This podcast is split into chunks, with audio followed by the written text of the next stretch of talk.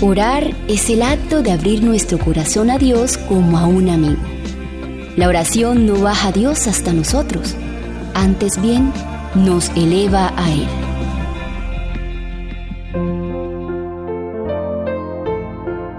Como Moisés, podemos disfrutar de una comunión íntima con Dios.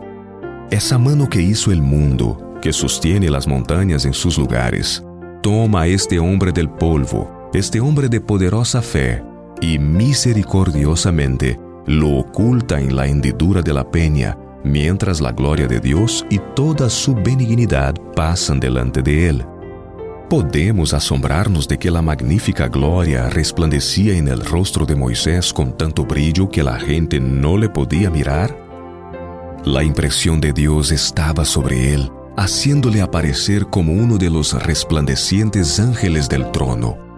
Este incidente y sobre toda la seguridad de que Dios oiría su oración y de que la presencia divina lo acompañaría eran de más valor para Moisés como caudillo que el saber de Egipto o todo lo que alcanzara en la ciencia militar.